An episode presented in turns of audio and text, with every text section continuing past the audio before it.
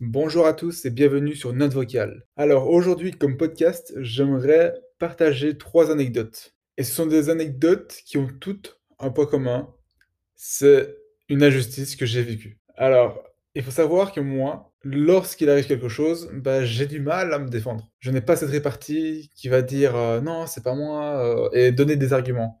Moi non, on m'accuse, euh, je dis mais non, c'est pas moi. Et je suis très peu convaincant du coup. Donc, ces injustices, je les ai vécues déjà depuis euh, tout petit. À 8 ans, j'ai eu, je pense, la première injustice, en tout cas, à quel point ça m'a choqué en fait. On était dans la cour à, l'école primaire, donc euh, bah, les enfants jouent, courent, jouent au foot.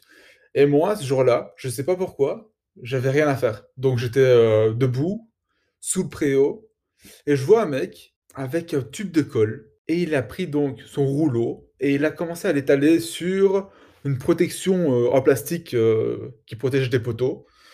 Donc le poteau du préau pour pas se faire écraser par exemple. Et du coup, je viens, je le vois, et je me demande, mais putain, mais qu'est-ce qu'il fout? Dans ma tête, c'est vraiment, mais ce mec est con. Pourquoi est-ce qu'il vide un tube de colle sur euh, une protection? Et du coup, il y avait deux mecs donc qui étaient plus âgés que moi, qui voyaient cette scène-là. Ils ont vu donc le, mec bizarre qui s'appelle Christophe, pour pas le citer, qui était en train de mettre de, la colle sur le, sur, sous le préau.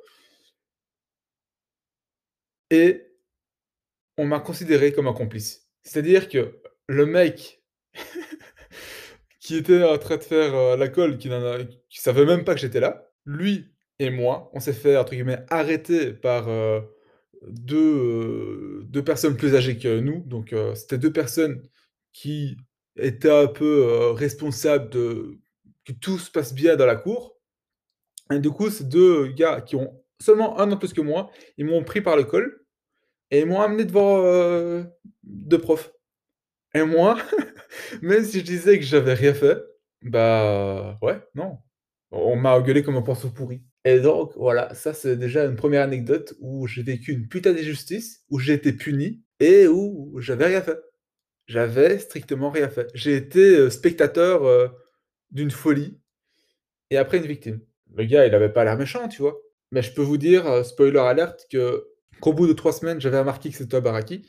Mais bon, avant ces 3 semaines-là, donc les 3 semaines où il était encore avec moi à côté, à côté de moi sur le banc, eh bien, on a vu, un un test d'anglais et pendant ce test, ce monsieur Dylan, eh bien, il a zioté sur ma feuille et devinez qui est-ce qui s'est fait avoir parce qu'il a triché?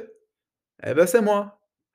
Encore une fois, je savais pas qu'il avait triché sur ma feuille, surtout que moi j'aime pas trop, heu, prêter mes réponses à, ouais, j'aimais pas vraiment ça et là le mec, il triche sur moi, je ne le sais pas, la prof le voit et me pénalise et je vous jure que j'avais le seum, hein et encore une fois, je dis: «Mais non madame, j'ai rien fait» et bah, heu, j'ai eu à moi. Voilà, deuxième injustice. Pour la troisième, ça c'est, sais ouais, on peut dire que c'est une injustice, mais c'est aussi, heu, ouais, un jugement, heu alors, il faut savoir que moi, à partir de la troisième secondaire, mes poids dégringolaient petit à petit et le moment où vraiment ces poids-là étaient le plus catastrophique des catastrophiques, voilà, c'était en quatrième. En quatrième, quand j'étais en classe, j'étais pas là. J'étais, heu, loin, j'avais sommeil, j'étais hyper fatigué constamment donc si vous réfléchissez un peu, qui dit fatigué, est-ce que c'est parce que je me couche tard? Non, je me couche pas tard. Je vous le donne dans le mille, c'est parce que j'avais la mononucléose et personne ne s'en doutait.